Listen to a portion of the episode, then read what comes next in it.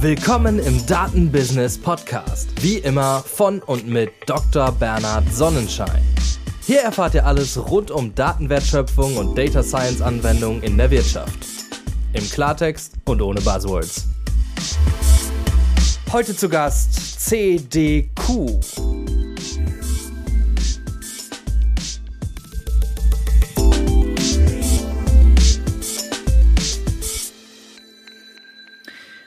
Heute haben wir zu Gast CDQ und zwar in Persona von Dr. Kai Hühner, Co-Founder und CTO und Dr. Tobias Pentek, Head of Community und Innovation. Herzlich willkommen Kai und Tobias. Vielen Dank für die Einladung, Bernhard. Hallo Bernhard, danke. Ganz zu Beginn wollen wir euch natürlich besser kennenlernen, das heißt etwas zu eurem Werdegang erfahren. Ihr habt beide promoviert in St. Gallen, mit einer Zeitverschiebung dazwischen. Also ihr habt wahrscheinlich euch nicht dort kennengelernt. Einmal bei dir, Kai, 2010, bei dir, Tobias, 2020, Business Innovation bei euch beiden. Vielleicht könnt ihr von dort an, aber auch gerne davor, wie ihr mögt, mal so etwas den Werdegang beschreiben hin zu CDQ. Fangen wir vielleicht mit dir an, Tobias. Sehr gerne. Ähm, ja, ich bin seit acht Jahren bei CDQ, heißt auch äh, meine Promotion habe ich im Kontext äh, von CDQ bereits gemacht. Wir haben nämlich ähm, ein spannendes Feld. Äh, wir haben das Kompetenzzentrum Corporate Data Quality, das eben ein Zusammenschluss von einerseits Unternehmen ist, die sich mit dem Thema Datenmanagement beschäftigen. Andererseits aber eben auch einen Zusammenschluss von Forschern, damals an der Universität in St. Gallen, die sich mit Themen rund um Datenmanagement und dem Wert von Daten und äh, der Sicherstellung von größtmöglicher Datenqualität beschäftigen. Das heißt, äh, während meiner Promotionszeit äh, durfte ich mich insbesondere damit auseinandersetzen, wie Unternehmen zu exzellenten Daten kommen.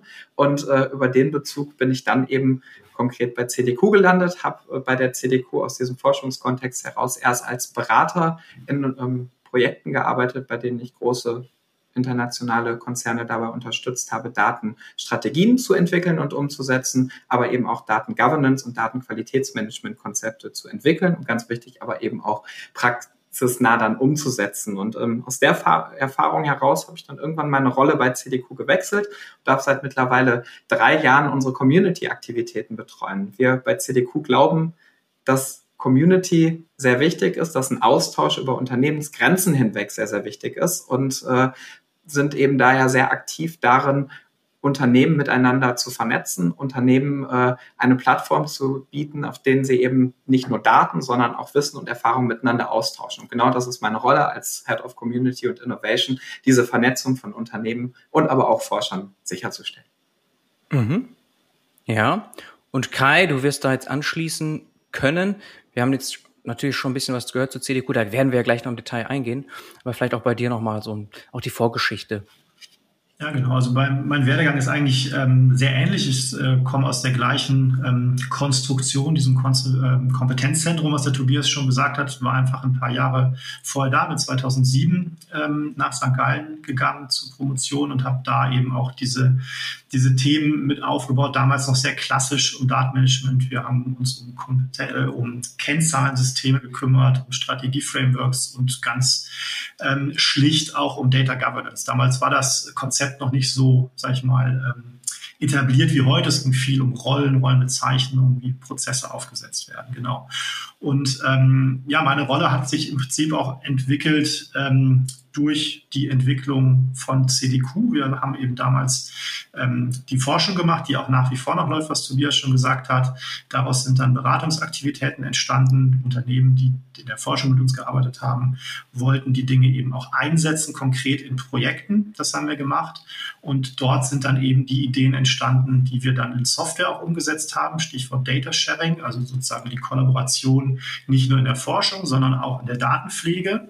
Und ähm, den Teil verantworte ich heute, also die Softwareentwicklung, den Softwarebetrieb, das Produktdesign ähm, rund um diese, diese Services. Mhm. Und ihr habt beide fast zeitgleich losgelegt mit CDQ, oder? Wenn ich das richtig sehe. Ja, das war also, wie gesagt, es war, glaube ich, versetzt drei Jahre ungefähr. Ähm, zwei, drei Jahre. Mhm. Ähm, aber ähm, wir haben natürlich zusammengearbeitet. Wir haben auch zusammengearbeitet in äh, Kundenprojekten. Also die, die Forschungsarbeit in diesem Kompetenzzentrum ist weniger Schreibtischarbeit ähm, und mehr ähm, Arbeit mit den Forschungspartnern, was konkret Unternehmen sind.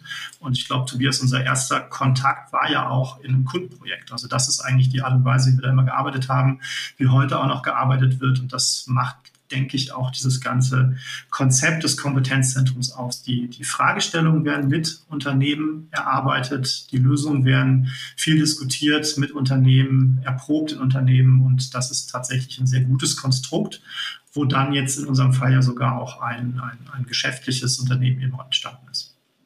Ja. Was vielleicht noch wichtig ist dabei anzumerken, ist so ein bisschen der Fakt, dass wenn man auf unseren LinkedIn-Profilen schaut, wird man beide sehen, dass wir 2015 bei CDQ angefangen haben. Das liegt mhm. daran, dass im Jahr 2015 CDQ als Ausgründung der Universität St. Gallen eben offiziell gegründet wurde. Die Forschungsaktivitäten fanden davor im Rahmen der Universität alleine statt. Dann mhm. irgendwann wurde das aber so groß und auch wirtschaftlich relevant, dass eben eine Ausgründung stattgefunden hat. Von daher sind sowohl der Kai als auch ich ja, Erstmitarbeiter von äh, der damals neu gegründeten CDQ AG in St. Gallen.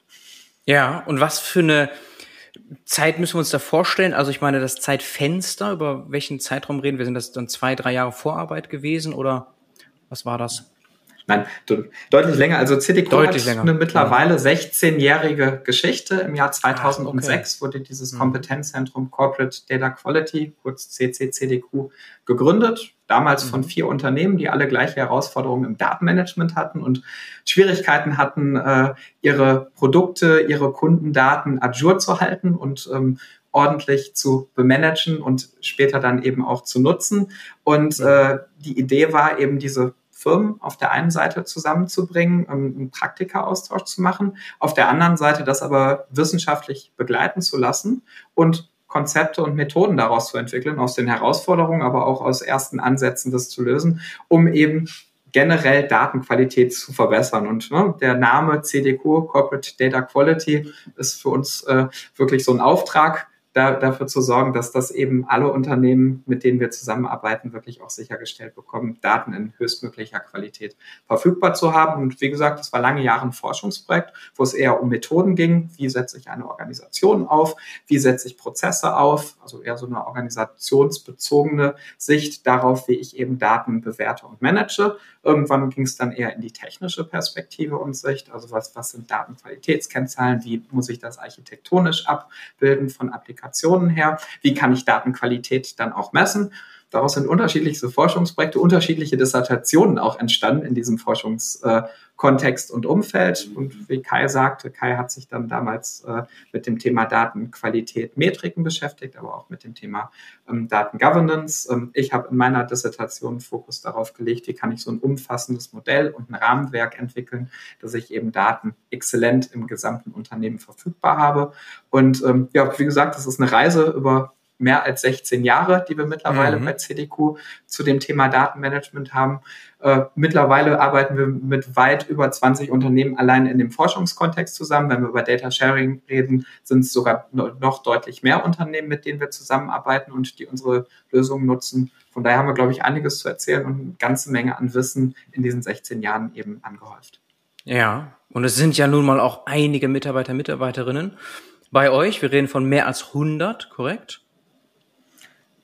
Ja, wir sind mittlerweile bei knapp 80 Mitarbeitern. Die 100 haben wir noch nicht ganz geschafft, noch nicht, aber, okay, aber äh, noch nicht. Äh, man, man sieht ein signifikantes Wachstum in den letzten Jahren, was, äh, was unsere Mitarbeiterzahl angeht. Ich glaube, das ist ganz spannend zu sehen.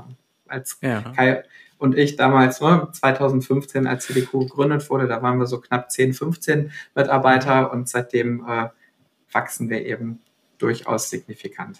Okay, weil es immer gut auch zu wissen, was steckt dahinter, wenn ihr wir sagt? Und auch die Gründungsgeschichte oder das, was ganz am Anfang war, zu verstehen, denn das interessiert auch viele da draußen. Da sind viele Gründer, Gründerinnen, die hier zuhören oder Angehende. Und da sind gerade so diese Geschichten ganz am Anfang auch wirklich interessant. Natürlich immer ein bisschen Postrationalisierung dabei. Das ist nun mal so, wenn man darüber nachdenkt und die Jahre zurückdenkt. Aber das wollte ich noch mal einmal nachgehakt wissen. Und vielleicht ein letzter Punkt noch dazu, Frage was war denn das, was so nachgefragt wurde? Also, dass da ein Business Case auf einmal draus wurde. Das war ja nicht so angelegt offenbar. Aber was waren jetzt so, da kam Unternehmen auf euch zu. Wie kam das? Vielleicht könnt ihr das nochmal so kurz kommentieren. Es wird ja kein reiner Zufall gewesen sein, aber doch muss irgendwas gewesen sein, dass das passieren konnte. Ja, ich kann das gerne ein bisschen erzählen, so aus der Historie von, ähm, von, von CDQ, weil das, äh, glaube ich, das Bild ganz gut, ähm, ganz gut erklärt. Ähm, wie gesagt, wir sind gelaufen von Forschung ähm, über Consulting ähm, hin zu Softwareentwicklung und alle drei Themen laufen mhm. aber auch weiterhin. Das ist keine sozusagen mhm. ähm, Ablösung der einzelnen Themen, sondern einfach eine Ergänzung. Und ähm, gerade aus in, dem, in der Consulting-Phase, das war so, ja, ich rede jetzt über 2014, 2015, ähm, war kann man sagen, ist aber natürlich nach wie vor auch noch so eins der großen Schlagworte 360-Grad-Sicht auf seine Kunden, auf seine Lieferanten. Heute würde man sagen, know your customer, know your vendor. Ähm, das war ein großes Thema. und das haben wir in verschiedenen Unternehmen begleitet, ähm, beratungstechnisch. Das heißt, was die Architekturen angeht, da geht es dann viel um, um Zusammenführen von Daten aus verschiedenen CRM, ERP-Systemen, ähm, aber auch von den Prozessen, die dahinter sind. Also wie stellen die Einzelunternehmen sicher, dass sie tatsächlich die richtigen Daten verfügbar haben, also ihre Kunden und Lieferanten wirklich kennen. Und da hat sich dann rausgestellt, und das war gar nicht so sehr unsere Erkenntnis, die wir dann den Kunden erklärt haben, sondern eben durch, das, durch die, ja, auch, auch so ein bisschen einzigartige Situation, dass sich diese Consulting-Kunden auch immer wieder in dem Forschungskontext getroffen haben und miteinander auch mal Bier getrunken haben und sich ausgetauscht haben, ist einfach die Erkenntnis gewachsen, dass doch gerade an dieser Ecke alle das Gleiche tun. Also alle haben das Ziel, ihre Kunden zu kennen, Lieferanten zu kennen, das heißt, den korrekten Namen zu haben, die richtige Steuernummer zu haben, die richtige Adresse, die richtigen Hierarchien, heute dann sogar noch weiter die richtigen CO2-Zertifikate, ähm, ähm, Arbeitszertifikate und so weiter. Also dieses Thema hat sich sozusagen entsprechend weiterentwickelt. Und aus dieser Erkenntnis oder dieser Erfahrung auch in den Projekten von uns, aber auch direkt von den Kunden, ist quasi so, ja, das war so 14, 15, die Idee entstanden, lass uns doch das versuchen gemeinsam zu machen. Das heißt, wenn ich einen Kunden, einen Lieferanten gut kenne, also meinen Geschäftspartner gut kenne, ist ja eine hohe Wahrscheinlichkeit, gerade in gleichen Industrien, dass ein anderes Unternehmen auch diesen Kundenlieferanten hat. Und wenn ich eine Adresse korrigiere, bringt das dem anderen ja auch was. Also diese Idee ist relativ naheliegend, kommen wir sicherlich später auch noch im Detail zu. Aber das hat sich quasi entwickelt als die, ähm, als das Zielbild. Und da haben wir dann eben am Anfang konzeptionell, das heißt ähm, Datenpflegeprozesse, gleiche Qualitätsverständnis ähm, ähm, und so weiter, mit den Unternehmen dran gearbeitet. Und daraus ist dann relativ schnell sozusagen die Erwartung entstanden, liebe CDQ, erzählt uns doch nicht nur, was möglich ist und erzählt uns nicht nur, wie wir es machen können, sondern macht es auch, bietet es uns als Service an. Das ist dann letztlich auch unser, unser Geschäftsmodell heute, Data Quality as a Service. Ähm, und tut das. Und daraus ist dann letztlich die Geschäftsidee ähm, entstanden und ähm, unser Ziel sozusagen dieses Softwaregeschäft aufzubauen, wo wir eben aktuell dabei sind. Also kurz gesagt, mein Punkt ist, ähm, gemeinsam mit Kunden, das lief bei uns sehr gut und das kann man natürlich jedem nur ans Herz legen, wo so entstehen Geschäftsideen, wo nachher auch wirklich ähm, Geld fließt und darum geht es ja letztlich auch beim Geschäft. Ähm, und ähm, man hat auch, wenn es darum geht, zu wachsen, also auch Investoren ähm, ähm, zu erklären, was man tut, direkt auch Kunden, die das erklären können. Also man muss nicht nur eine Idee erzählen und davon sprechen, ähm, es könnte ja jemanden interessieren, sondern hat sofort auch Unternehmen, ähm, die das belegen können. Ja. Und das ist mhm. natürlich ein Vorteil, wenn man dann sozusagen auch in eine Wachstumsphase kommt. Mhm. Okay, jetzt haben wir, glaube ich, alle so ein Bild vor Augen, so ist ein bisschen an, also greifbar geworden. Und jetzt thematisch müssen wir natürlich tief einsteigen, weil jetzt haben wir, sind wir so ein bisschen reingesprungen. Ihr habt ja beide schon den Kontext aufgemacht und Kai, du hast jetzt auch schon mehr noch erklärt und ganz viele, wenn man sich allein eure Website anschaut, sind das ja so die wichtigsten Schlüsselbegriffe. Data Sharing und es geht um Data Management, Stammdaten, Master Data. Das sind alles Themen, die logischerweise hier im Datenbusiness Podcast hochrelevant sind und auch immer wieder mal besprochen worden sind. Zum Beispiel mit DB Schenker ging es um Stammdaten. Und wenn wir Richtung Sharing Data gehen, zum Beispiel bei Siemens mit Boris, also da sind wir hier, glaube ich, ganz passend drin, thematisch. Ja, und jetzt müssen wir das aber genauer verstehen. Jetzt haben wir nämlich nur so mal ganz grob das Framework. wofür genau, also Software, okay, Beratung, okay, damals noch Forschung. Was ist denn im Kern das, was CDQ macht? Unser Name CDQ, Corporate Data Quality, drückt, glaube ich, das ganz gut aus. Wir, wir haben eben das Thema Datenqualität bei uns in der DNA. Wir haben das in, in unserem ähm, Geschäftsnamen und wir versprechen, dass mit unseren Leistungen Unternehmen eben ihre Daten so exzellent wie möglich verfügbar haben. Und das machen wir auf der einen Seite durch Forschungsthemen, durch Beratung, dass wir sie eben da konzeptionell unterstützen, aber ganz konkret, und das ist auch der Fokus äh, des, äh, des Data Sharings, dabei, dass wir für Geschäftspartner Daten dafür als Managed Service unseren unseren Kundenunternehmen anbieten, ihre Daten eben in bestmöglicher Qualität anzulegen, schnellstmöglich, möglichst effizient, gleichzeitig äh, eben auch dafür zu sorgen, dass diese Azure bleiben. Im besten Fall muss sich ein Kundenunternehmen von uns sehr wenig mit den Daten als solchen beschäftigen, weil wir das eben im Rahmen dieser Community-Arbeit, nicht wir als CDQ alleine, sondern wir mit dem CDQ-Netzwerk für Sie gemeinsam sicherstellen. Mhm. Ja, vielleicht möchte Kai noch etwas hinzufügen aus der CTO-Sicht.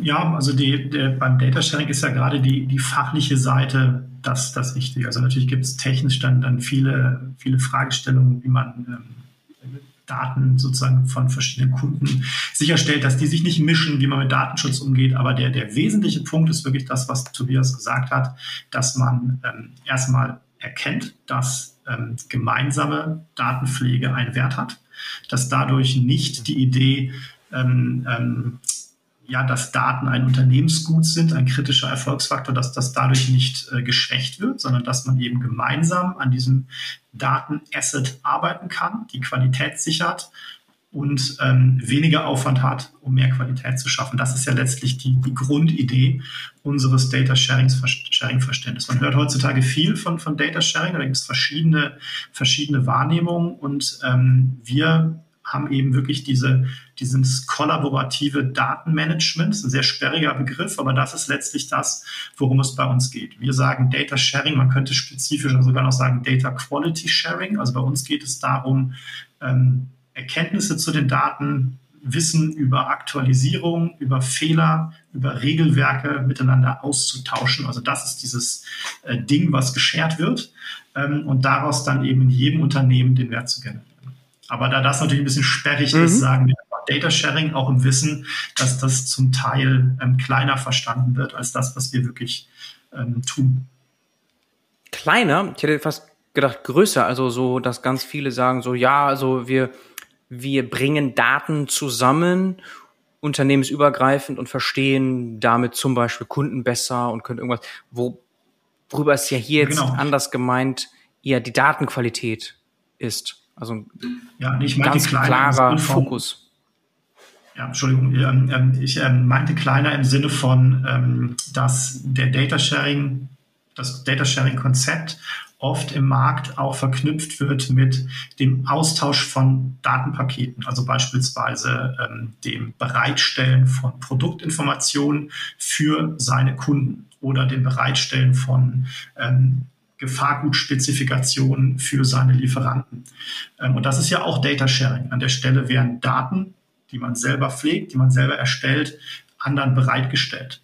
Und in unserem Fall geht es aber ein Stück weiter, dass man eben gemeinsam am gleichen Datenasset, am gleichen Geschäftspartner-Record, wenn man so will, arbeitet. Dass man, der eine korrigiert die Adresse, der nächste ergänzt Steuernummern. Und daraus entsteht ein gemeinsames ähm, Gut, wenn man so will.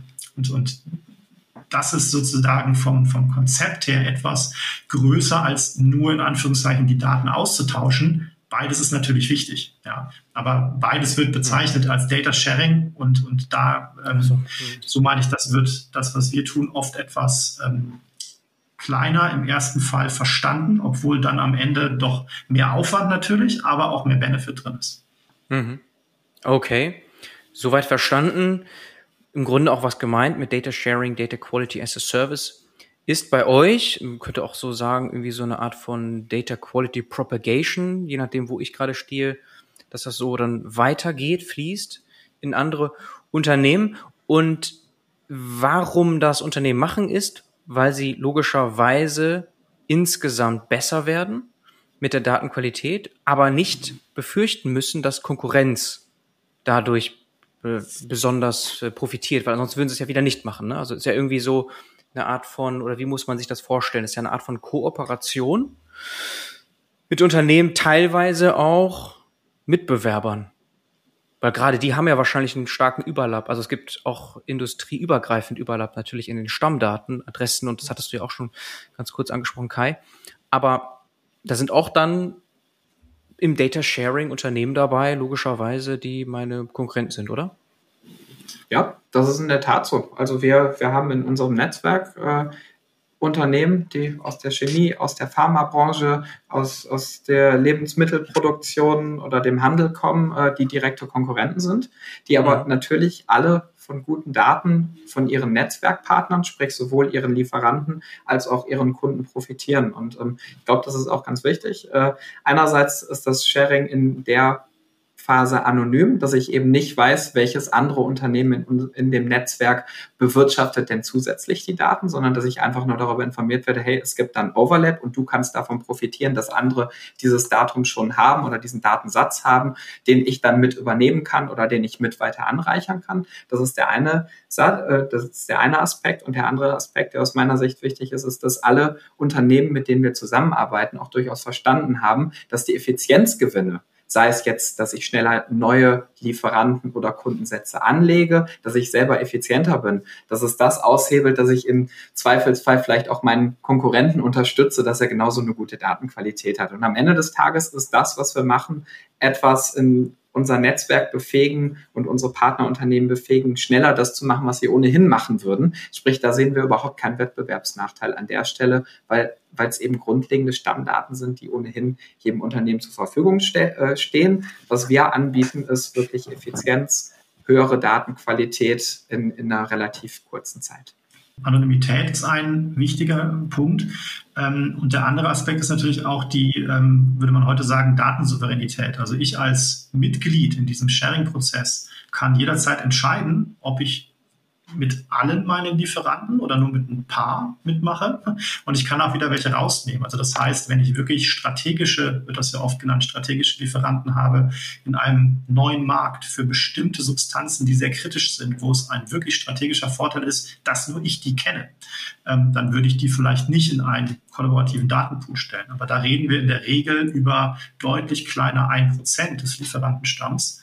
Ähm, und wie Tobias ja schon gesagt hat, der Effizienzgedanke geht vor allen Dingen um die breite Masse der Lieferanten. Welche davon sind wirklich noch ähm, ähm, aktiv? Welche sind out of business? Wo gibt es vielleicht heutzutage wichtig, ähm, Sanktionsverletzungen und solche Dinge. Und da würde wahrscheinlich kein Unternehmen sagen, dass das ein kompetitiver Vorteil ist, dass man Sanktionslisten erfüllt, sondern es ist einfach eine legale Herausforderung, eine legale äh, Notwendigkeit. Nur als ein Beispiel. Und, an dieser Ecke ähm, setzen wir an, also nicht so sehr diese 1% strategischen Kunden und Lieferanten, sondern die 99 anderen, 99% anderen. Mhm. Okay. Und in dem Sinne, wenn jetzt, sagen wir, Unternehmen A noch deutlich mehr Bedarf haben Richtung Datenqualität und Unternehmen B weniger, ist es trotzdem für beide gleichermaßen sinnvoll, Teil eures Netzwerks zu sein. Und dass damit diese Netzwerkeffekte gehoben werden. Oder was steckt? Ich habe nämlich natürlich im Vorfeld recherchiert, Netzwerkeffekte. Das war so ein Bereich, den du, Kai, in einem LinkedIn-Post zum Beispiel besprochen hattest. Das wollte ich auch noch etwas besser einmal verstanden haben. Ja, also da, da ist vielleicht wichtig ähm, zu sagen, wenn wir jetzt von diesem Data Sharing im Sinne von kollaborativen Datenmanagement sprechen, ähm, dann hat ja auch das wieder verschiedene Facetten. Das heißt, man, wir, wir verstehen darunter im einfachsten Fall nur die gemeinsame Pflege von Datenqualitätsregeln. Jetzt sage ich nur, wenn man aber schaut, was ein Aufwand entsteht in Unternehmen, um Datenqualitätsregeln zu spezifizieren und Azure zu halten, also weltweit Steuernummern, weltweit Adressformate, äh, weltweit Legalformen und so weiter, dann ist das ein hoher Aufwand. Wir haben da ähm, knapp 1600 Regeln definiert. Nicht wir, Tobias und ich, sondern eben die Community. Und das ist schon mal ein Data Sharing Asset, wo man auch als Unternehmen profitieren kann. Wenn man jetzt gar nicht wirklich seine Datenqualität Updates in die Community stellt, sondern wo man erstmal davon profitiert, dass man diese Regeln auf seine eigenen Daten anwendet, damit lernt, aber vielleicht auch schon beim Anwenden feststellt, hey, für ein bestimmtes Land fehlt aber noch eine Legalform oder es fehlt noch eine Qualitätsregel und man bringt dieses Wissen ein. Also auch das ist schon etwas, was wir als Data Sharing sehen. Und ähm, auf der anderen mhm. Seite ist dann wirklich der Austausch, also das Bereitstellen von Updates für andere, wo man ja davon ausgehen will, das ist qualitätsgesichert, ähm, ist natürlich mit Quality Gates versehen. Also das heißt, diese Regeln, über die ich gesprochen habe, werden auch im Sharing-Prozess verwendet, um sicherzustellen, dass nur gute Daten, also qualitätsgesicherte Daten, in den Prozess gehen. Also das heißt, man kann als noch nicht so reifes Unternehmen mitmachen und profitieren. Und man kann aber als reifes Unternehmen auch davon ausgehen, ähm, dass keine nicht gesicherten Daten ähm, in den Sharing-Prozess gehen. Okay. Vielleicht möchte Tobias noch etwas hinzufügen? Naja, ähm, Kai hat jetzt schon von, von den unterschiedlichen Ausbaustufen des Data Sharings gesprochen und ich glaube, ähm, da ist es eben relevant zu sehen, ne? wir haben im ersten Schritt das Thema Datenqualitätsregeln, die miteinander geteilt werden und das ist wirklich unsere Erfahrung, dass mit jedem Unternehmen, reif oder unreif, das dazukommt, noch irgendwo eine neue Regel entdeckt wird, die eben in den gemeinschaftlichen Pool von geteilten Datenqualitätsregeln integriert wird. Stand heute haben wir weit über 1500 Datenqualitätsregeln, die weltweit gelten nur für Geschäftspartnerstammdaten. Ich glaube, das ist wirklich signifikant. Da kann jedes Unternehmen, das dazukommt, sofort profitieren, aber eben auch jedes Unternehmen, was neu dabei ist, wird nichtsdestotrotz noch die ein oder andere Regel ergänzen. Das ist so der erste Schritt, den wir im Data Sharing Prozess sehen. Also kein Daten teilen, aber das Teilen von Wissen in Form von Datenqualitätsregeln in der Community. Der zweite Schritt, das haben wir bisher noch gar nicht beleuchtet, ist das Thema, dass wir auch das Wissen über externe Datenquellen teilen. Es ist ja nicht so, dass nur Unternehmen als solche Daten bewirtschaften und teilen, sondern dass auch unterschiedliche Anbieter, sei es offizielle Anbieter wie beispielsweise das Handelsregister in Deutschland oder das Wiesregister für europäische Unternehmen, dass die auch Informationen über Geschäftspartnerdaten anbieten. Und auch da ist es eben so, dass wir versuchen, diesen Zugänge zu poolen, dass wir eben in unserem Datenpool, den wir den Mitgliedsunternehmen zur Verfügung stellen, eben nicht nur das Wissen und die Daten, die von den Unternehmen kommen, sondern auch Daten von externen Datenquellen. Das können zusätzlich eben zu den öffentlichen auch ähm, weitere kommerzielle Anbieter sein, dass wir das bereitstellen. Und auch hier ist es dann eben so, dass, dass wir mit jedem Neumitglied gegebenenfalls äh, weiter unseren Datenpool an externen Datenquellen erweitern können. Gefühlt haben wir mittlerweile weit über 60 ähm, externe Datenquellen angebunden. Das ist so nach unserem Wissen das, was eigentlich äh, ja weltweit überhaupt zurzeit möglich ist in jedem Land, wo wir irgendwo eine Datenquelle identifizieren können, haben wir die mit, äh, mit integriert und bieten die auch jedem an. Das heißt, das ist vielleicht auch nochmal wichtig im Sinne Netzwerkeffekt. Es geht nicht nur darum, dass, äh, dass die Daten von den einzelnen Unternehmen kommen, sondern dass wir wirklich versuchen, jede Quelle, die international, global in irgendeiner Form verfügbar ist, eben auch unserer Community bereitzustellen. Da kümmern wir uns um die Integration. Das muss nicht jedes Unternehmen für sich selber machen, die 60 Quellen Azure halten, irgendwelche APIs, irgendwelche irgendwelche Strukturen, die sich immer mal wieder auch da ändern. Da kümmern wir uns drum. Und der dritte Aspekt ist dann eben das Teilen von Daten als solchen. Und da ist auch unsere Erfahrung, dass eher kleinere Unternehmen oder mittelständische Unternehmen, die vielleicht nicht so einen ganz großen Millionendatenpool haben, nichtsdestotrotz mhm. immer wieder was beitragen, um diesen Overlap zwischen den einzelnen ähm, Daten, die jedes Unternehmen hat, wirklich zu erhöhen. Und von daher sind wir fest davon überzeugt, dass der Netzwerkeffekt wirklich mit jedem Unternehmen, das äh, am Data Sharing teilnimmt, in der Tat steigt. Das ist das, was wir in den letzten Jahren wir haben mit ein paar Unternehmen angefangen, die erst im Rahmen von Forschungsaktivitäten eben Daten untereinander geöffnet und geteilt haben, bis hin jetzt zu unserem äh, Geschäftsmodell, dass sie da wirklich dafür sorgen, dass der Datenpool eigentlich monatlich wächst und äh, die, die Anzahl der insbesondere geteilten, das heißt auch qualitätsgesicherten Daten, das ist dieser erste Schritt, den Kai besprochen hatte, dass der in der Tat ansteigt. Mhm, okay. Und du als Head of Community managst also dieses Partnernetzwerk, so wie du es beschrieben hast, richtig? Ja, das ist so. Also das bin mhm. natürlich nicht nur ich alleine. Wir haben Klar. ein großes Team. Customer Success Management Team, was sich mit den einzelnen Partnerunternehmen äh, darum kümmert, dass unsere Service da im bestmöglichen Einsatz sind. Und der größtmögliche Wert gehoben wird. Nichtsdestotrotz ist es, glaube ich, wichtig, dass es so die eine oder andere Spinne im Netz gibt, die auch versteht, was in den einzelnen Unternehmen übergreifend passiert, was vielleicht neue Themen, was neue Trends sind. Und genau das mache ich. Ich versuche die Unternehmen miteinander zu vernetzen, zu verstehen, was sind übergreifende Themen. Ähm, wir treffen uns relativ regelmäßig mit unseren Partnerunternehmen zu Workshops, in der Covid-Zeit in, in, virtuellen Formaten. Mittlerweile versuchen wir die eine oder andere Vorortveranstaltung auch wieder ähm, mit unseren Partnerunternehmen durchzuführen, um einfach auch diesen Austausch sicherzustellen. Und das ist, glaube ich, auch nochmal ein Punkt. Ähm, wenn ich Daten teile, geht es am Ende des Tages auch darum, dass ich Vertrauen habe, Vertrauen in das Netzwerk. Und da glaube ich, dass äh, der persönliche Austausch in der Tat ein wichtiger Faktor ist, dass ich eben nicht nur von technischen Regeln rede, sondern im besten Fall auch den anderen Datenmanager kenne, der von einem Konkurrenzunternehmen vielleicht da ist. Nichtsdestotrotz, dass ich dem auch vertrauen kann, dass er die Daten äh, in ähnlich guter Form bewirtschaftet, wie ich das selber in meinem Unternehmen mache. Von daher ist das Netzwerk aus der einen Sicht äh, das Thema Trends erfassen, verstehen, was treibt die Community um, um unser Produkt weiterzuentwickeln, um unser Service-Offering weiterzuentwickeln. Auf der anderen Seite aber auch ganz bewusst den bilateralen Austausch und das Vertrauen zwischen unseren einzelnen Partnerunternehmen eben herzustellen. Mhm. Von wie vielen reden wir so grob? Partnerunternehmen? Also wie groß ist die Community ähm, am Ende? Stand heute ähm, haben wir eine Community von knapp 30 Unternehmen, die eben aktiv ihre Daten austauschen. Mhm. Und da ist dann wahrscheinlich von, wie du gesagt hast, kleineren bis auch größeren Unternehmen, verschiedene Industrien, wir können ja gleich nochmal konkrete Beispiele besprechen, ist da wahrscheinlich einiges drin. Okay, und vor allem Kai hatte betont auch die Software bei euch. Also ihr habt einerseits einen Forschungs-Background, dann ganz viel Consulting gemacht und damit dann letztlich zu einer Software gefunden. Und was ich mich jetzt vor allem frage, wenn ihr Regeln eben betont habt, Warum und wie spielt das da eine Rolle mit der Software? Ja, also die, ähm, die Regeln sind ähm, ein wichtiger Teil, wie gerade schon gesagt, zum einen wirklich als, ähm, als Asset, was in der Community entsteht ähm, und auf der anderen Seite aber auch als Qualitätselement im Sharing-Prozess, also wodurch man sozusagen sicherstellt, dass nur gute Daten auch in den Sharing-Prozess gehen.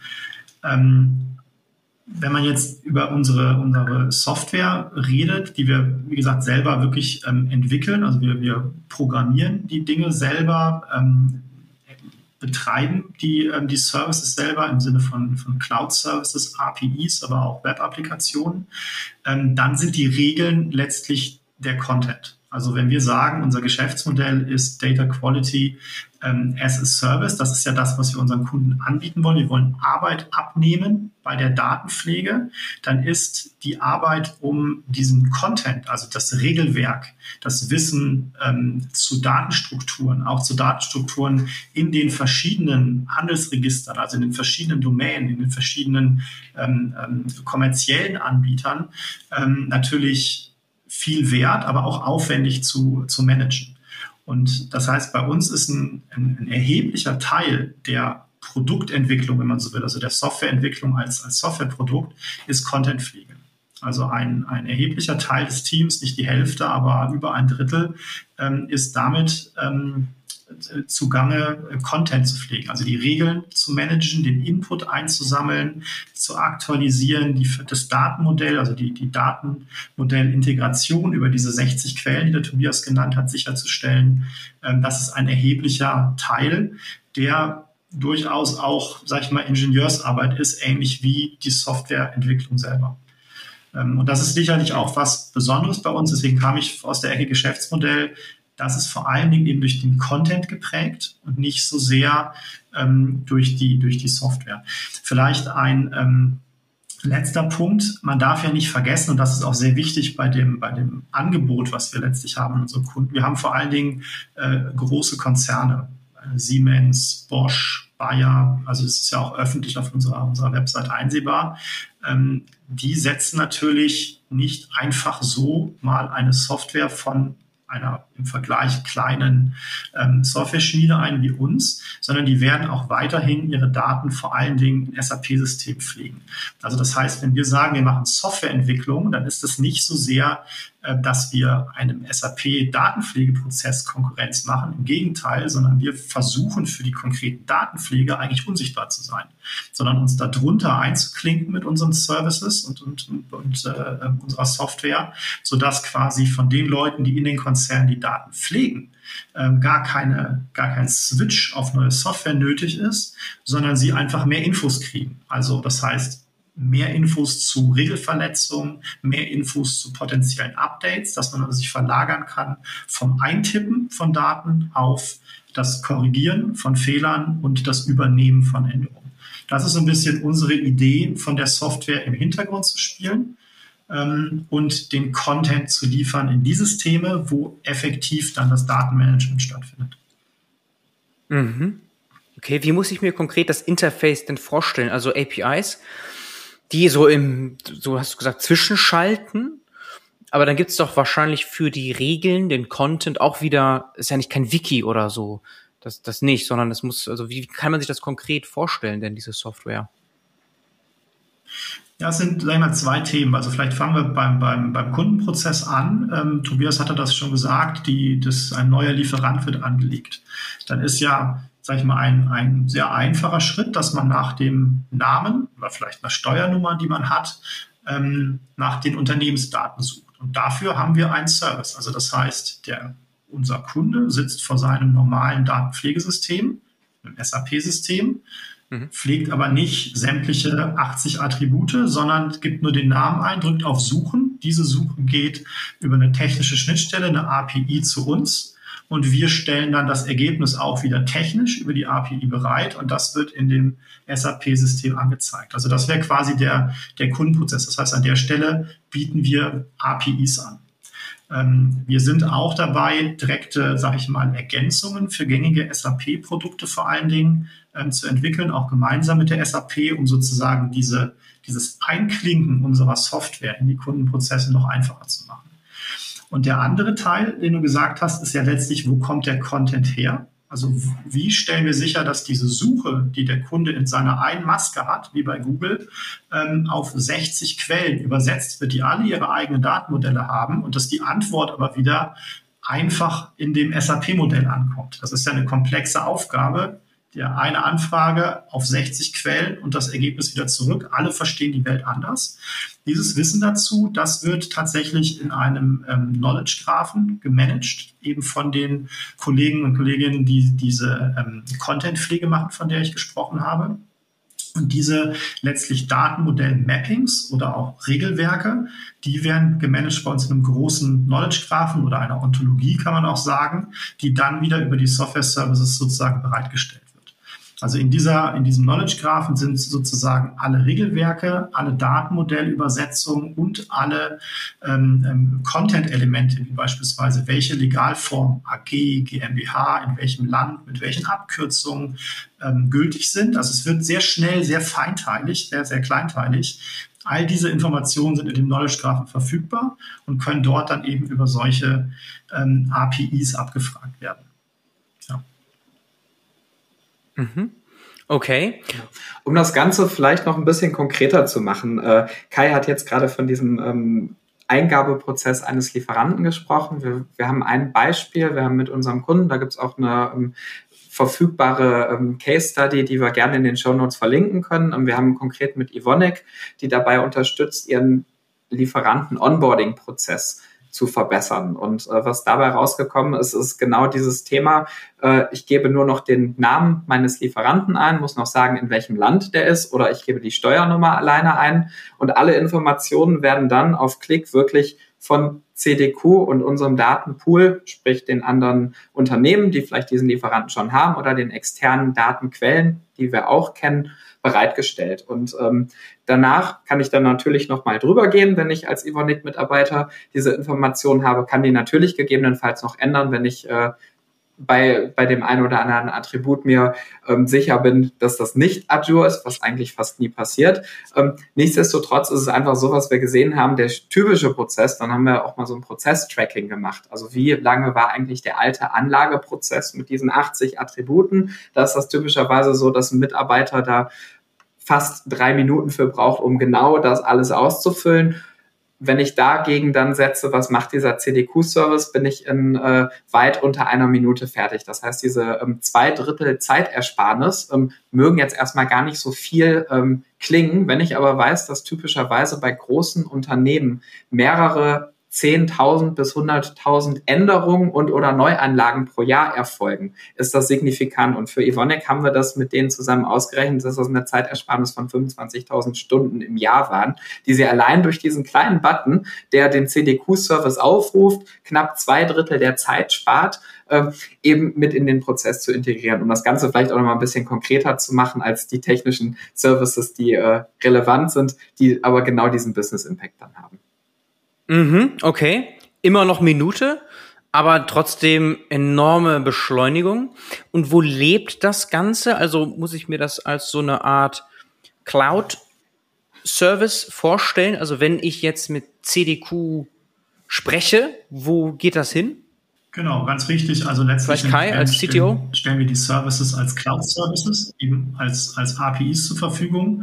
Und andersrum, mhm. wenn, ähm, eine, wenn unsere Kunden ihre Daten ähm, zu uns geben, damit wir sie überwachen, ist das dann letztlich so ein äh, Tenant, wie man heute sagt, also ein Bereich in unserer Cloud, wo diese Daten liegen und da von uns dann überwacht werden. Das ist dieses Data Quality as a Service. Also der Kunde überträgt die Daten, die er überwacht haben will, in unsere Cloud die sind dort geschützt und wir lassen darauf dann eben Monitors, wie wir das nennen, laufen, die dann eben nach Datenqualität, nach Updates, nach Compliance-Problemen und so weiter suchen, kontinuierlich. Der Kunde kann diese ähm, Erkenntnisse abfragen oder bekommt sie über, über technische Möglichkeiten ähm, als Push-Nachrichten sozusagen ähm, zur Verfügung gestellt. Also letztlich ist es eine Cloud mit festen Services, die man einbinden kann in seine Workflows oder ähm, mit der Möglichkeit, Daten zu übertragen, die dann überwacht werden.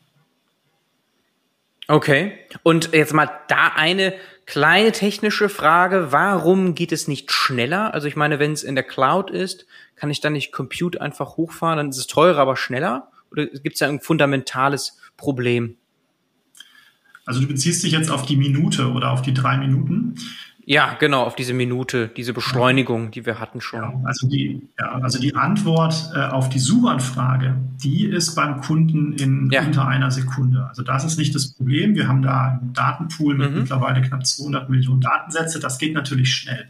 Ähm, den mhm. Punkt, den der Tobias gesagt hat, ist letztlich die fachliche Arbeit, ähm, die man braucht, wenn man beispielsweise einen Lieferschein hat, eines neuen Lieferanten und den mhm. ähm, erfassen muss im System, die Adresse prüfen muss, sicherstellen muss, ob die Steuernummern richtig Als Mensch. All solche Dinge. Aha. Als Mensch, korrekt, genau. Mm, okay, Dinge, verstehe, ähm, okay, dann sind wir das Posten. Natürlich okay. schwer ablösbar, weil das hat ja auch legale Hintergründe, dass ja. ein Mensch das prüfen muss. Aber man ja, kann klar, eben an okay. der Stelle gewisse Prüfungen, beispielsweise auf einer Website nachgucken, ist der Name richtig, auf einer anderen Website nachgucken, ist die Steuernummer korrekt, ist die gültig, das kann man abkürzen. Ja. Okay, verstehe. Also wir sind da das fundamentale Limit. Ich hatte das dann im ersten Moment falsch verstanden, so im Sinne, da gibt es noch ein technisches Limit. Ja, ja, ja, nee, klar. Also das, okay, verstehe. Nein. Dann ist es, genau, okay, wunderbar. Verstanden. Natürlich ein enormer Business Case. Also allein diese Zeitersparnis und damit Kostenersparnis allein ist schon extrem wertvoll, sicherlich für euch im Pitch. Und dann noch zu sagen, Data Quality, wenn, da, wenn die besser ist, ja gut, dann haben wir noch mal andere Business Cases, also Umsatzsteigerungs-, Effizienzsteigerungsmöglichkeiten. Da kommen also hier viele Sachen zusammen, je nach Kunden, denke ich. Ne? Also wenn, ne, das ist ja dann bei euch wahrscheinlich, vielleicht habt ihr noch ein weiteres Beispiel. Vielleicht Tobias, aus deiner Sicht noch, also du hattest jetzt eins, das wir auch gerne verlinken können. Vielleicht hast du noch eins. Ja, gerne. Ähm, bevor ich aber ein Beispiel bringe, was mir noch wichtig ist, wir haben jetzt über ein Szenario oder über einen Lösungsaspekt gesprochen, dass dieses, wir nennen das First Time Right, also eben Geschäftspartnerdaten anlegen. Ähm, das ist eine Sicht, wie wir die von Data Sharing profitieren können. Es gibt aber auch noch drei weitere Sichten. Ähm, erste Sicht ist einfach das Thema Transparenz darüber schaffen und Monitoring, wie gut denn meine Datenqualität ist. Das ist so ein Klassiker bei eigentlich allen Unternehmen, ist gefühlt in den Fachabteilungen und Fachbereichungen immer das Thema, unsere Daten sind nicht gut, die Geschäftspartnerdaten sind schlecht, wir können damit nicht machen, was ist. So, wir haben jetzt diese weit über 1500 Geschäftspartner oder Datenqualitätsregeln. Damit können wir sehr genau sagen, wie denn die Datenqualität wirklich ist. Das bereiten wir eben entweder in API-Form, aber auch mit Dashboards, die wir über eine Cloud-App zur Verfügung stellen für unsere Mitgliedsunternehmen auf, dass sie eben auch Transparenz darüber haben, wie denn tatsächlich die Datenqualität von Tag eins an für ihre Geschäftspartnerdaten ist. Das ist mir noch wichtig, dass wir eben, wenn wir über die einzelnen Lösungskomponenten reden, dass das eben ein Riesenvorteil ist, dass ich auf einmal wirklich daten- und faktenbasiert argumentieren kann. Wie ist denn die Datenqualität und wie entwickelt die sich denn auch im Zeitverlauf? Das ist so der eine Punkt, den ich noch ergänzen möchte. Ähm, der zweite Punkt, den hat der Kai eben so ein bisschen implizit genannt. Ähm, wir bieten ja Managed Service an. Wenn wir sagen, Data Quality as a Service ist unser Versprechen, ist das schön und gut, wenn wir sicherstellen, dass die Daten initial richtig eingepflegt werden, first time right. Genauso wichtig ist es aber auch zu verstehen, dass ich, wenn ich einen Pool von mehreren hunderttausend Geschäftspartnerdaten bei mir im System habe, dass eine dass einige von diesen Geschäftspartnerdaten irgendwann veraltet sind, weil die Unternehmen vielleicht kein Business mehr betreiben, weil sie umfirmieren von einer AG in eine SE, weil sie vielleicht ihre Liefer- oder Legaladresse ändern, weil der Firmensitz sich ändert oder ähnliches. Da gibt es ja wahnsinnig viele unterschiedlichste ähm, Änderungen, die an so einem Geschäftspartner passieren können. Und das sind auch zigtausende pro Jahr. Und wir stellen eben auch nicht nur sicher, dass ich einmalig die richtig habe zu dem Zeitpunkt, sondern wir bieten eben auch ein Update-Monitoring an, in dem Sinne, dass wir bis zu vollautomatisiert Änderungen zurück ins System unserer Partnerunternehmen einspielen, dass sie sich dann wirklich im besten Fall zurücklegen können, weil sie wissen, dass wir oder auch im Netzwerk eben diese Änderungen schon aufgefallen sind und sie die nicht mehr selber manuell nachpflegen müssen. Das ist mir noch wichtig, so als, äh, als weitere Ergänzung, ne? nicht nur Daten initial gut anlegen, sondern Daten wirklich auch zu jedem Zeitpunkt Azure halten. Die Unternehmen, mit denen wir zusammenarbeiten, bestimmen dann, inwieweit da noch äh, Interaktionen stattfinden sollen, dass ich irgendwelche Updates oder Aktualisierungen freigeben muss oder nicht freigeben möchte. Wie häufig das passieren soll, soll das irgendwie über Nacht direkt passieren, soll das fast ab in, in Realtime passieren. Da gibt es natürlich verschiedene Spielweisen, aber genau das bieten wir mit an. Und dann kommt noch ein Aspekt hinzu, über den wir noch so gar nicht gesprochen haben. Das ist das Thema ähm, äh, Fraud Prevention im Sinne von, äh, es, wir sehen immer wieder, dass insbesondere wenn es um Zahlungsdaten geht, äh, Versuche da sind, eben Rechnungen zu fälschen, äh, Unternehmen dazu Bewegungen, ähm, Zahlungen vorzunehmen, die nicht akkreditiert sind oder wo, wo vielleicht die Bankverbindung äh, ausgetauscht wurde. Und genau diese Fälle sammeln wir auch und bieten unseren Unternehmen da eben Services an, dass sie eben genau auf diese Fake-Rechnungen und die Fälschungsversuche äh, ähm, nicht reinfallen, dass das Netzwerk sich da eben auch mit warnt und äh, dann eben sicher sein kann, dass auch Zahlungen, und wir überprüfen übrigens auch die Bankdaten und äh, Kontodaten ähm, eben im Sinne von, naja, das, das sind Kontodaten, die im Netzwerk in den letzten Monaten, in den letzten Jahren immer wieder funktioniert haben oder die neu sind, wo noch keine Zahlungen gegenüber gelaufen sind. Das sind Themen, die wir eben zusätzlich noch mit anbieten, einfach aufgrund des Wissens, was wir haben, dass sich auch das Netzwerk da warnen kann. Das ist dieser vierte Aspekt, Fraud Prevention und Sanktionslisten, die wir eben auch noch mit als Risikomanagement-Tool im Bereich Geschäftspartnerdaten zur Verfügung stellen. Mhm. Das vielleicht so erstmal noch als Ergänzung zu dem First Time Right und Evonik Case, den wir hatten. Ähm, ich glaube, es gibt ein schönes Beispiel, auch das äh, können wir gerne später in den Show Notes verlinken. Das ist das Beispiel von Bayer, die insbesondere von dem Thema Datenqualitätsregeln sehr stark profitieren und äh, insbesondere diese, ja, das Wissen das wir in der Community aufgebaut haben. Der Kai hat eben von, von, von dem Knowledge Graph gesprochen, dass sie das eben in ihre internen Prozesse mit eingebunden haben. Und Kai, vielleicht kannst du da sogar ein bisschen mehr zu sagen, weil du in die Aktivitäten da noch tiefer involviert warst, als das bei mir der Fall war. Ja, gerne, genau. Also wie gesagt, das kann man im Detail nachlesen. Da gibt es ein, ähm, ähm, ja, beeindruckende Beschreibung da der Bayer-Kollegen, ähm, auch was die, was die Benefits angeht. Grundsätzlich ist die Idee, dort äh, Regeln, das Regelwerk zu verwenden, um Automatisierung zu schaffen. Also das heißt, ähm, Bayer kann man sich vorstellen, ein Riesenkonzern hat äh, viele ähm, ähm, Änderungen pro Monat zu bearbeiten. Das heißt, ähm, viele auch Prozessvarianten. Und äh, dort ist eben ein Regelwerk aufgebaut worden, ähm, on top auf den Datenqualitätsregeln nach dem Motto, wenn eine Qualitätsregel A oder B antwortet, dann nimm Prozessabzweigung C oder D. Und diese Prozessabzweigungen können zum Teil eben auch zu ähm, automatisierten Approvals führen. Also wenn bestimmte Bedingungen in den Daten gegeben sind, ähm, dann muss ähm, ein bestimmter manueller Check nicht mehr gemacht werden. Das klingt jetzt vielleicht auch wieder sehr kleinteilig, aber das ist so ein bisschen unsere Welt. Äh, daraus ergeben sich aber ähm, wirklich signifikante ähm, ähm, ähm Einsparungen bis zu, glaube ich, 30 Prozent. Die Zahl muss man nochmal genau nachgucken. 30 Prozent in dem Fall von Bayer, was erheblich ist. Und ähm, Genau, und äh, diese Regeln werden jetzt im Fall von Bayer, auch das ist dort beschrieben, auch noch individuell angepasst. Also das heißt, das Regelwerk dort geht dann über das Regelwerk von CDQ ähm, hinaus. Das heißt, dort werden auch Regeln auf Basis von Payment Terms, von ähm, ähm, Kreditlimits und so weiter ähm, angestellt, um eben diese Abzweigung zu managen. Also ein sehr ähm, umfassender Ansatz, rein basierend auf den Regeln, noch gar nicht das Potenzial ausschöpfend, was aus diesen automatisierten Updates ähm, kommt, aber trotzdem auch hier schon erhebliche ähm, Automatisierungspotenziale realisiert. Ja. Mhm. Okay.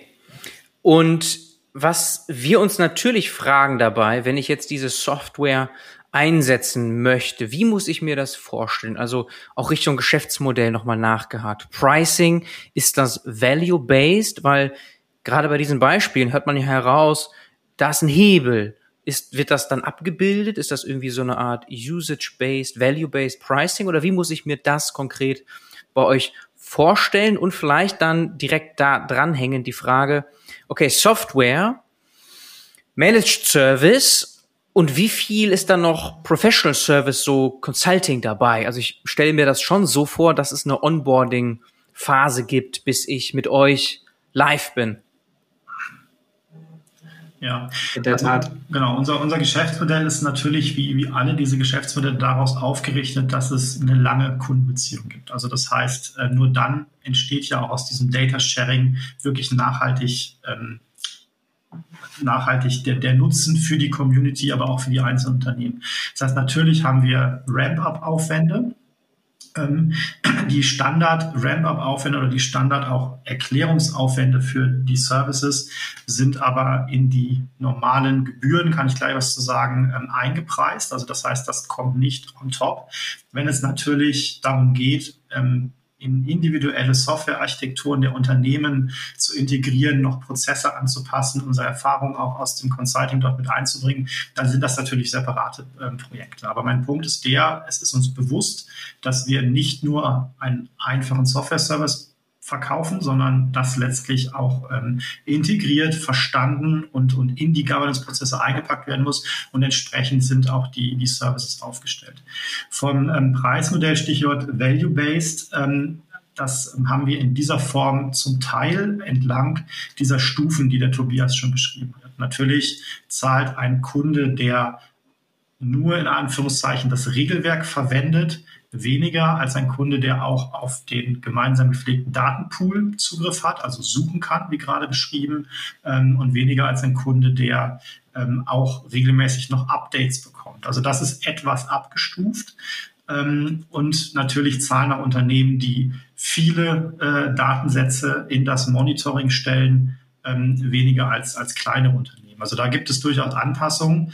Ähm, grundsätzlich haben wir uns aber bewusst äh, sozusagen dagegen entschieden, ähm, zu belohnen, wenig Daten zu übertragen, weil davon ja die Community ähm, profitiert. Also wenn ein Unternehmen mehr Daten ähm, shared und auch bereit ist, Updates zu sharen, ähm, dann profitiert ja die Community und das wollen wir nicht sozusagen preislich bestrafen, ähm, sondern ähm, ermöglichen, motivieren. Von daher, ja, es gibt Abstufungen, aber nicht so hart, wie man sie rein value-based machen könnte, weil, wie gesagt, das, was die Unternehmen bereitstellen, auch ein Value hat für die anderen. Okay, also ich meine, Tobias kann auch noch mal etwas hinzufügen, aber so wie du es beschreibst, in erster Linie modularisiert, weil es verschiedene Use Cases, Features gibt, die ich nutzen kann oder auch nicht.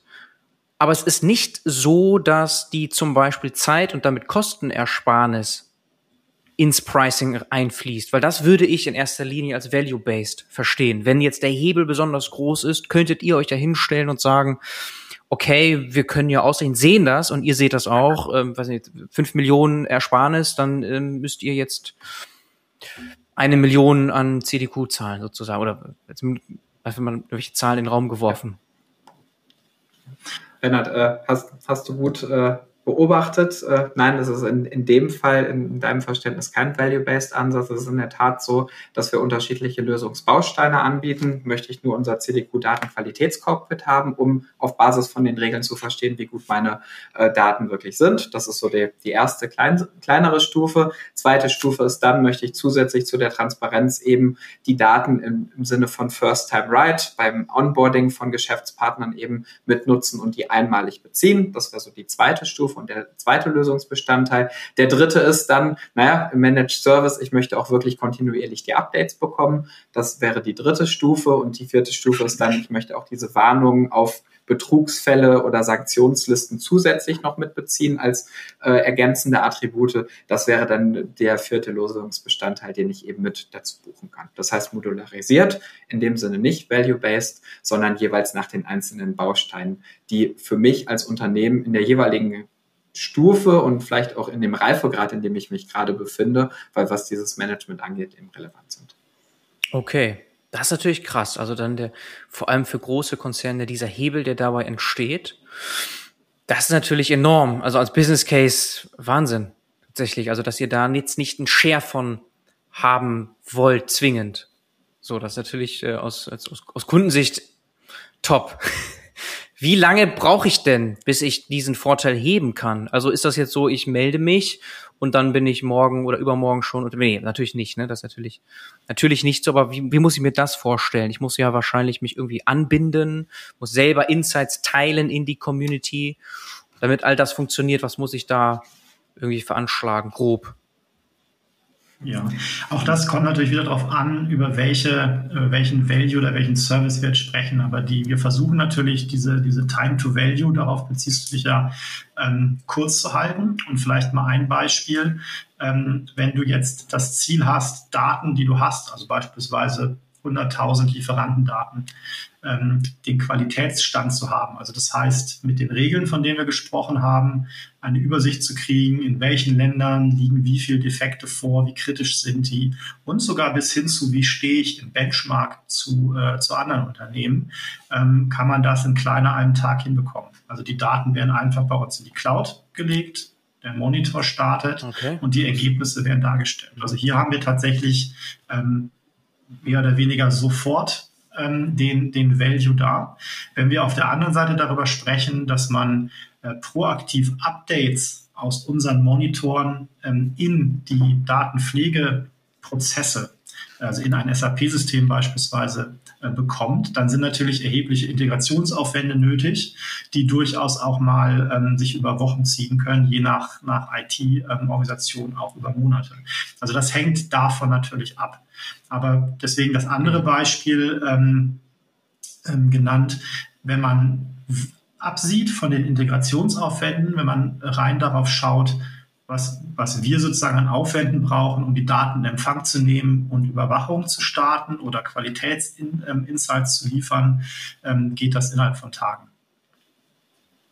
Krass. Mhm. Genau. Warum geht das so schnell? Ähm, das liegt einfach daran, dass wir ein standardisiertes Datenmodell haben für, für die Geschäftspartnerdaten, das sich natürlich sehr eng an dem anlehnt, was die meisten Unternehmen die wir im Netzwerk haben, eben auch haben. Und das ist typischerweise das SAP-Standard-Datenmodell. Das muss man sagen. Das heißt, wir haben auch Standard-Mappings dafür sichergestellt. Entsprechend schnell geht das, zumindest für einen Großteil der Attribute, mindestens dieses Thema Data Quality Cockpit sehr schnell anzuwenden. Und wie der Kai sagte, wenn ich dann aber in den Prozess reingehe, muss man einfach sagen, jedes Unternehmen hat nicht den standardisierten Prozess, wie ich einen Lieferanten anbinde, sondern da geht es dann nicht nur darum, dass ich das technisch anbinde, sondern dass ich auch von, von der Prozessarchitektur Architektur schaue, wann an welcher Stelle macht das denn Sinn, wann ich welchen CDQ-Services äh, Service aufrufe, welche API ich wann wie in, in den jeweiligen Prozess integriere. Und ähm, da sind wir dann gar nicht so sehr von uns abhängig, sondern auch für, von unseren ähm, Partnerunternehmen und Kunden, dass sie eben entsprechend dann auch dieses Prozessdesign was da am Ende hinterhängt, eben mit auch berücksichtigen. Von daher ähm, kann man da auch, je nachdem, wie groß das Unternehmen ist, wir haben jetzt eben von, von dem Case von Bayer gehört, der, die sehr kleinteilig unterwegs sind und sehr viele Regeln und Abzweigungen haben. Die brauchen natürlich in der Integration länger als ein Unternehmen, was im Standard SAP-Anlageprozess da ist. Den kennen wir und auch da sind wir natürlich deutlich schneller dann in der Integration unterwegs. Mhm. Und da, ähm, das hatten wir eben so ganz kurz mal an, angerissen, aber ich glaube gar nicht äh, vollumfänglich äh, ähm, beantwortet. Wir haben natürlich das Thema Betreuung. Also das eine ist eben Ramp-up-Phase. Das andere ist aber auch, dass es uns sehr wichtig ist, eben nicht nur mit unseren Unternehmen im Rahmen der Community zu sprechen, sondern einen sehr engen Austausch und eine sehr enge Begleitung auch während der Nutzung unserer Services zu haben. Wir haben ein eigenes Customer Success Management Team, das äh, nicht nur quartalsweise, sondern fast wochenweise mit den Kunden im Austausch ist, um eben genau sicherzustellen, äh, dass, dass, äh, dass, dass sie zufrieden mit den Services sind, dass mögliche äh, Themen schnellstmöglich gelöst werden können, dass wir aber auch möglichst effizient und schnell einen größten Anteil von den Geschäftspartnerdaten und davon leben wir wir haben über den Netzwerkeffekt gesprochen, dass das auch im, im Datenpool mitlandet. Und da motivieren, da unterstützen wir sehr stark mit einem relativ großen Team. Mhm. Okay, und eingekauft typischerweise über die Data Governance, Data Management Abteilung, nehme ich mal stark an. Ja und nein. Mhm. Das sind äh, im ersten Fall die Nutznießer von, von dem ganzen Thema. Also ähm, typischerweise sitzen eher in den Fachbereichen unsere Ansprechpartner. Warum? Das sind diejenigen, die zwar nicht die Daten als solche managen, aber von einem großen Teil profitieren. In den Abteilungen werden die Daten angelegt das heißt, deren Prozesse werden schneller, wenn wir eben mit First-Time-Right unterstützen. Die profitieren davon, dass wir eben aktualisiert die Daten zur Verfügung stellen. Entsprechend ist da eigentlich fast der größere Hebel in den Fachbereichen als im eigentlichen Datenmanagement-Team vorhanden typischerweise müssen wir mit beiden zusammenarbeiten und möchten das auch, weil man sowohl die Geschäftsperspektive oder Fachbereichsperspektive niemals ähm, raustrennen kann von dem, was dann im Datenmanagement passiert. Von daher ist das mhm. immer eine Datenmanagement auf der einen, aber auch eine Fachbereichssicht auf der anderen Seite. Und das sind eigentlich die Kontaktpunkte, mit denen wir zusammenarbeiten. Okay. Und ihr habt Investoren an Bord, korrekt? So, und die fragen das natürlich, stimmt. nehme ich mal sehr stark, vor allem nach der Software oder dem Business dahinter, auch prozentual, weil das nun mal in erster Linie ein Investment Case ist, äh, im Gegensatz zu einem reinen Consulting-Business natürlich. Wo steht ihr da? Ist das, äh, sagt ihr das? Also seid ihr jetzt irgendwie bei was, 40 Prozent Software anteilig Umsatz oder ist das noch, noch nicht kommunizierbar? Ähm, das, also äh, ich, ich weiß es gar nicht aus dem Kopf, ehrlich gesagt. Ähm, es entwickelt sich aber positiv. Das ist das Wichtige. Also wie gesagt, wir kommen ja aus dem, aus dem Beratungsgeschäft. Datenqualitätsmanagement, aktuelles Beratung ist natürlich ähm, lukrativ, weil es mehr Aufgaben als, äh, als fähige Berater gibt. Aber wir haben uns eben bewusst entschieden, ähm, gerade was die Investitionen angeht, auch mit den Investoren, die an Bord sind. Das sind, das kann man auch nennen, ist auch öffentlich ähm, SAP und ähm, die Schwarzgruppe, also der Konzern hinter Lidl und Kaufland, ähm, haben wir zwei wirklich strategische Investoren, ähm, die gerade auch an diesem Software-Geschäftsmodell interessiert sind, sich aber auch der Herausforderung bewusst sind, die es bedeutet, so ein neues Modell ähm, aufzubauen. Also von dem her, ähm, der da rein wurde investiert in diese Software-Idee, aber auch bewusst nicht losgelöst von den Forschungsaktivitäten und von auch dem Beratungsgeschäft. Das ist nach wie vor ähm, die, die gleiche Firma, die sich eben auch gegenseitig da befruchtet. Das ist uns wichtig und das sehen wir auch an vielen Ecken. Ähm, aber der Invest passiert eben vor allen Dingen im Softwaregeschäft. Das stimmt aus den, aus den klaren Gründen, weil dadurch der Hebel größer ist. Ähm, und ähm, die Entwicklung, wie gesagt, geht da, geht da auch in die, ähm, in die richtige Richtung. Also das ist der Teil, der, der, ähm, der wächst. Ähm, und ähm, das, das freut uns, ja. Mhm. Okay, und äh, wann war das? Also, dass die strategischen Investoren mit an Bord gegangen sind? Ähm, das war jetzt vor anderthalb Jahren mittlerweile. Mhm. Mhm. Und das, äh, ja, das war natürlich ein Prozess, kann man sich vorstellen, mit, mit äh, Investoren wie einer SAP und einer Schwarzgruppe natürlich ein sehr solider Prozess, der dann auch die entsprechende Zeit natürlich benötigt hat. Also von dem her habe ich jetzt gerade überlegt, anderthalb Jahre, das, das zog sich natürlich auch über die Gespräche, aber ein sehr guter, sehr vertrauensvoller Prozess. Ähm, und ähm, in beiden Fällen hat man wirklich beeindruckende Kompetenz auf der einen Seite, was die Software angeht, auf der anderen Seite im, im Retail-Geschäft ähm, ist man ja, was Data Sharing angeht, auch schon sehr weit mit GS1, mit GDSN und so weiter. Ähm, von dem her haben wir da neben der finanziellen Unterstützung auch tatsächlich fachliche und strategische Unterstützung, ähm, über die wir uns sehr freuen. Das ist sehr mhm. fruchtbar, sehr gut okay. und ähm, da sind wir sehr glücklich. Ja. Stark. Also ihr habt jetzt schon eine längere Historie haben wir ja eingangs erwähnt, aber es jetzt kommt nochmal relativ frisch dieses strategische Investment mit rein und damit auch ein Shift bei euch oder ein Push nochmal Richtung Produkt, Business, Software, Business. Mhm. Heißt auch wahrscheinlich intern bei euch nochmal etwas anders aufstellen, also mehr auch Richtung PMs und, und Softwareentwicklung logischerweise, da auch nochmal Personal sich zu verstärken, ist wahrscheinlich bei euch ein Shift, in dem ihr vollkommen drin seid gerade und das weiter noch pushen werdet. Und damit schauen wir auch schon so ein bisschen jetzt Richtung Ende des Podcasts und aber auch Richtung Zukunft. Also wir haben jetzt die Investment Cases beschrieben, Software gut verstanden, glaube ich, haben wir, glaube ich, auch mit den konkreten Beispielen, die wir verlinken werden, in den Shownotes ganz gut verstanden. Aber so, what's next? Also ich meine, das Produkt Business wird jetzt gepusht, gemeinsam mit den strategischen Investoren, dafür sind sie an Bord. Was ist da noch so auf der Roadmap äh, als nächste Milestones? Also ich glaube, der erste Punkt, der, der wichtig ist, da zu sehen, ist einfach, ich meine, wir haben jetzt gelernt, die Services, die wir anbieten, leben schon von der tiefen Integration. Das heißt, das ist ein Thema, an, an, dem wir sehr stark arbeiten, unseren Kunden und potenziellen weiteren Neukunden eben diesen Start so einfach wie möglich zu machen. Sprich, was man jetzt sieht, ist, dass wir im, im SAP-Ökosystem deutlich prominenter platziert sind, dass wir da eben die Möglichkeit haben, ähm, sehr tief in, in, in die bisherigen Prozesse und die SAP-Software mit angebunden zu sein. Das ist so der erste Schritt, äh, um die Integration und die Welten zwischen SAP auf der einen Seite, wo eben immer noch eigentlich das Datenmanagement und die Anlage passiert und CDQ zu verbessern. Das ist so einer der Kernfokuspunkte, an denen wir gerade arbeiten. Mhm. Okay. Vielleicht hast du, Kai, auch noch ja, etwas. Genau. Und ähm, vielleicht kann man, ähm, da, können wir noch jetzt nicht so viel konkrete Punkte zu sagen, aber man kriegt ja doch auch mit, denke ich, in dem Markt, dass ähm, an verschiedenen Ecken äh, Data Sharing Communities, Aktivitäten auch in bestimmten Industrien ähm, passieren, auch rund um das Thema Industrial Data Space, was ja auch stark auf, auf deutscher und europäischer Ebene ähm, ähm, ja, forciert wird rund um Gaia X und wie gesagt auch diese IDS-Aktivität in das Data Space.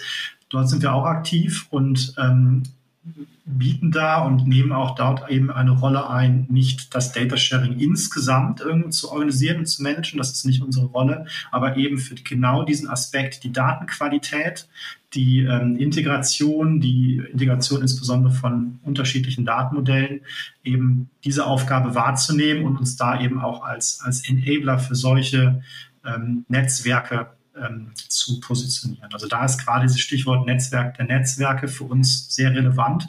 Ähm, wir haben nicht das Ziel, uns irgendwo als die neue Datenplattform, das war völlig vermessen zu positionieren, sondern wirklich eben als, ich sage mal, Zahnrad für Datenqualität in diesen Netzwerken und dort eben ein, ein wichtiger Partner zu sein, um den Datenfluss, um letztlich die Use Cases, die auf diesen Plattformen und diesen Netzwerken passieren sollen, zu ermöglichen.